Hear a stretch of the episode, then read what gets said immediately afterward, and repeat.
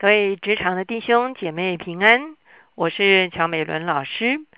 今天呢，我们来到了诗篇七十二篇，也可以说是诗篇第二卷的啊终结的地方。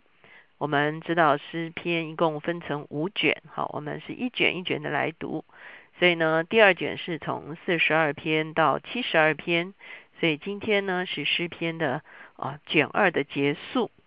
我们所要一起思想的主题是，他要执掌权柄。我们一起来祷告，天父，我们来到你的面前，我们向你献上感恩。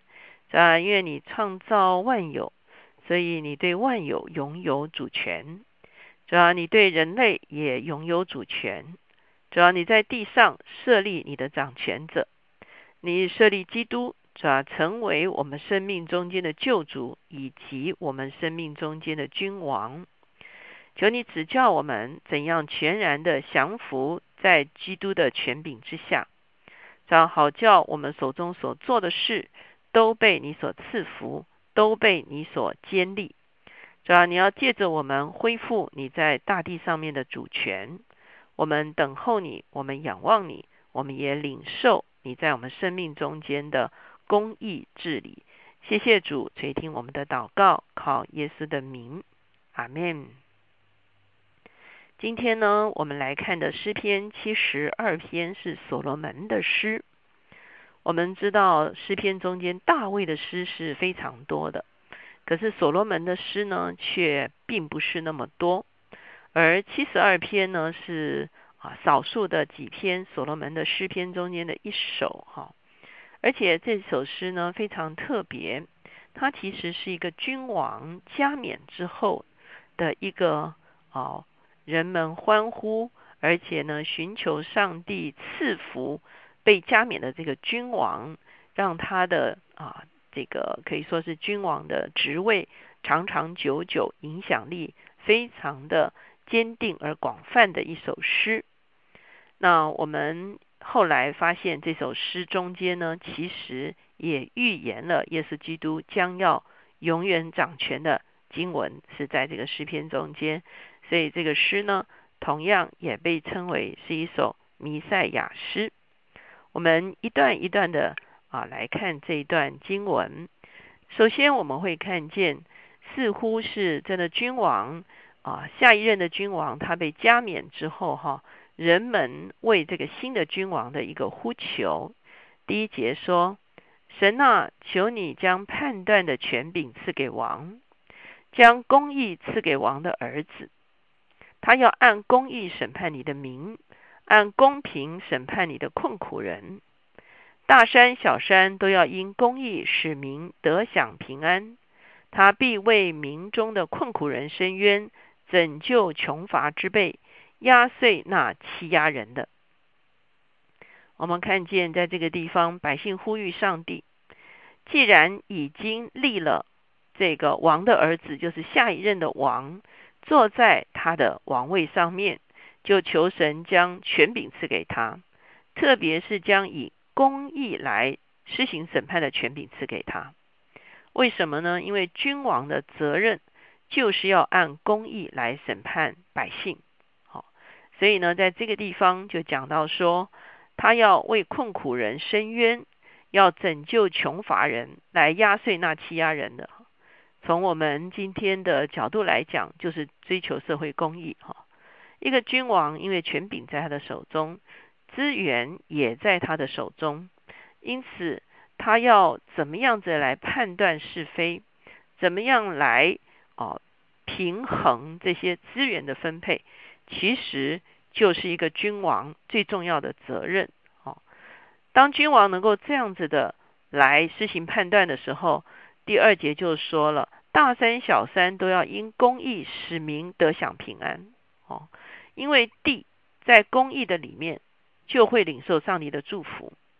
当地领受上帝的祝福的时候，地就丰盛的出产，使得百姓可以享受丰盛。同时也享受平安，所以我常常讲这个啊，讲到啊圣经中间的啊执掌王权的观念的时候，我常常会强调一件事情：上帝在地上要寻找他的代理人，而这个代理人必须以上帝的公义来执行政权，在公义的治理之下，才会有真正的平安。好，公义跟平安是连在一起的，没有公义就没有平安。所以你会看见，在古代的时候，以色列人呼求神赐福他们的王，可以凭公义来掌权。接下去呢，我们会看见这个啊，公义的王掌权的时候呢，他们会享受到一个什么样子的和平或者是平安的一个生活的一个处境。我们知道平安就是小弄。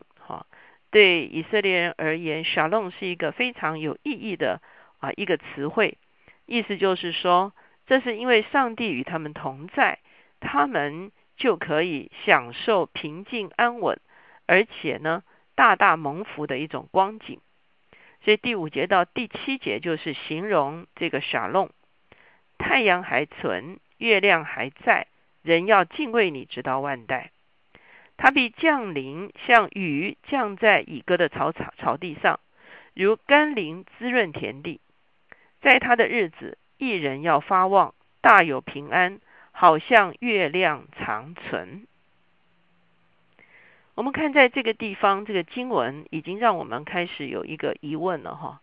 这个地方讲到说，太阳还存，月亮还在，人要敬畏你，直到万代。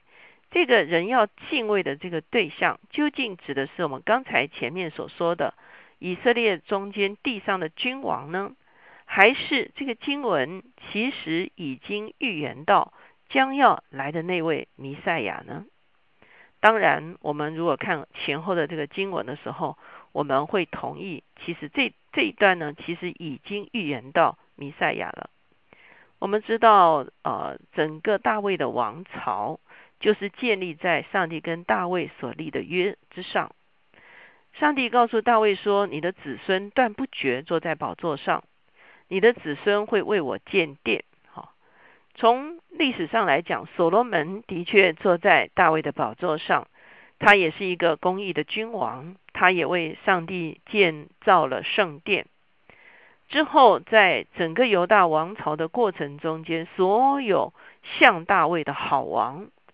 他们都是凭公义治理，而且他们有的时候几乎都参与在整修圣殿的工程中间，所以他们都部分的应验了神与大卫所立的约。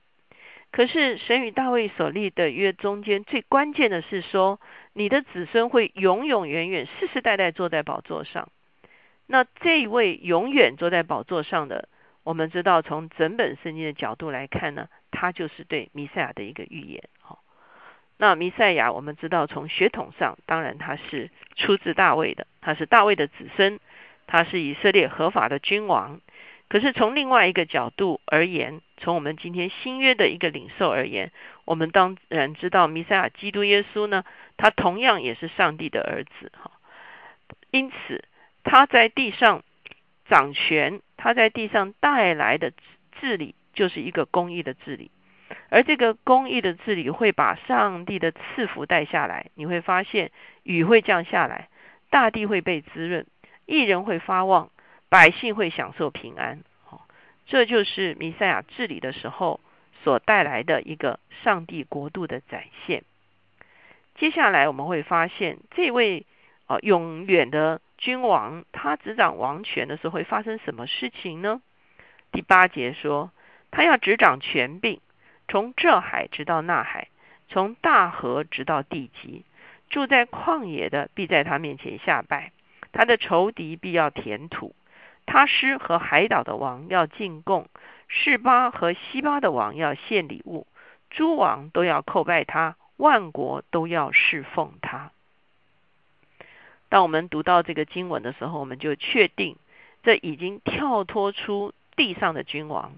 已经进入到了对弥赛亚的预言，为什么呢？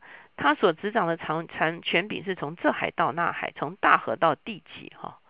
那我们就知道，这绝对不是任何以色列历史中间大卫王朝的君王所曾经发生过的事情，哈，而是指的大卫子孙弥赛亚，他起来掌权的时候，他的权柄是直到地级的一个权柄，所有的列国都在他面前下拜。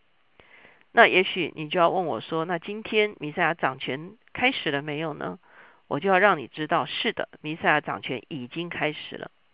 耶稣基督降生来到这个世上的时候，他就已经进入弥赛亚的职分，而且他也开始执掌王权。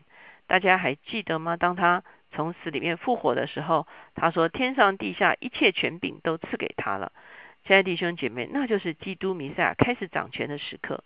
那也许你要问我说，他如何掌权呢？亲爱的弟兄姐妹，你有没有意识到，他就是借着你我来执掌王权？所有我们活在他权柄中间的基督徒，基督还在世上的时候，他就说：神的国不在这里，神的国也不在那里，神的国在你们的心里。今天你我降服耶稣基督，基督的国就在我们的身上。可是基督的国在我们的身上不能够只住在我们的里面，基督的国也要透过我们在地上的执掌权柄，将神的国展现出来。因此，今天这个这海到那海，大河到地极，就是指的所有的基督徒懂得在地上拿起上帝所赐给我们的权柄，照着他公义的治理来治理我们的大地的时候，就是弥赛亚。一个国度，一个掌权恢复在地上的一个时刻。十二节到十四节，继续讲到说，弥赛亚的掌权是搭救穷乏人的。十二节说，因为穷乏人呼求的时候，他要搭救；没有人帮助的困苦人，他也要搭救。他要连续贫寒和穷乏的人，拯救穷苦人的性命。他要救赎他们脱离欺压和强暴。他们的血在他眼中看为宝贵。我们看见，当耶稣基督掌权的时候，他特别看重社会的公义。哈，这也是我们常常在讲这个经文的时候，常常强调的一件事情。哈，尤其在面对我们国家啊很多的社会的一些弊案，很多的一些啊这个不合法的事情的时候，我们基督徒更是要起来祷告。而且我们基督徒要起来，将上帝的真理释放在我们的职场中间。十五节说，他们要存活，十八的金子要奉给他，人要常常为他祷告，终日称颂他。在地的山顶上，五谷必然茂盛，所结的果实要响动，如黎巴嫩的树林。城里的人要发旺，如地上的草。他的名要存到永远，要流传如日之久。人要因他蒙福，万国要称他有福。哈，所以我们会发现，的确，当弥赛亚掌权的时候，我刚才前面已经讲了那个主题了。公益的治理会带来真正的小弄，小弄来的时候，还包括了大地跟万物的复苏。所以呢，啊，我们会看见就会有一个丰收的光景。当丰收一来的时候，当然社会就会是一个非常稳定而且蒙福的一个状态。我们看见到了最后的三节十八到二十节的时候，十八节到十九节的时候，正是诗篇每一个卷结束的时候，它会出现的经文，就是要称颂耶和华哈。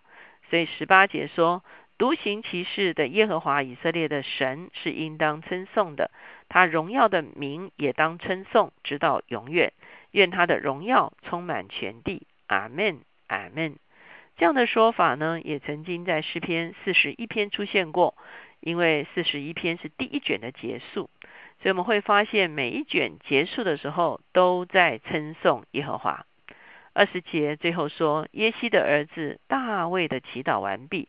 我们知道这个卷二就是四十二卷，四十二篇到七十二篇的里面，大部分都是大卫的诗篇，而且在这个地方是说是大卫的祈祷。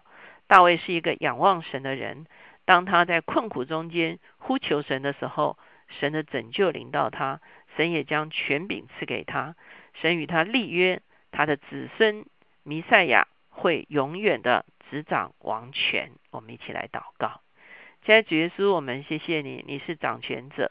在今天，你透过我们在地上执掌王权，在求你帮助我们知道如何施行公义的治理，好叫你的小弄带进我们的国家社会。谢谢主垂听我们的祷告，靠耶稣的名，阿门。诗篇卷二呢，到这个地方告一个段落。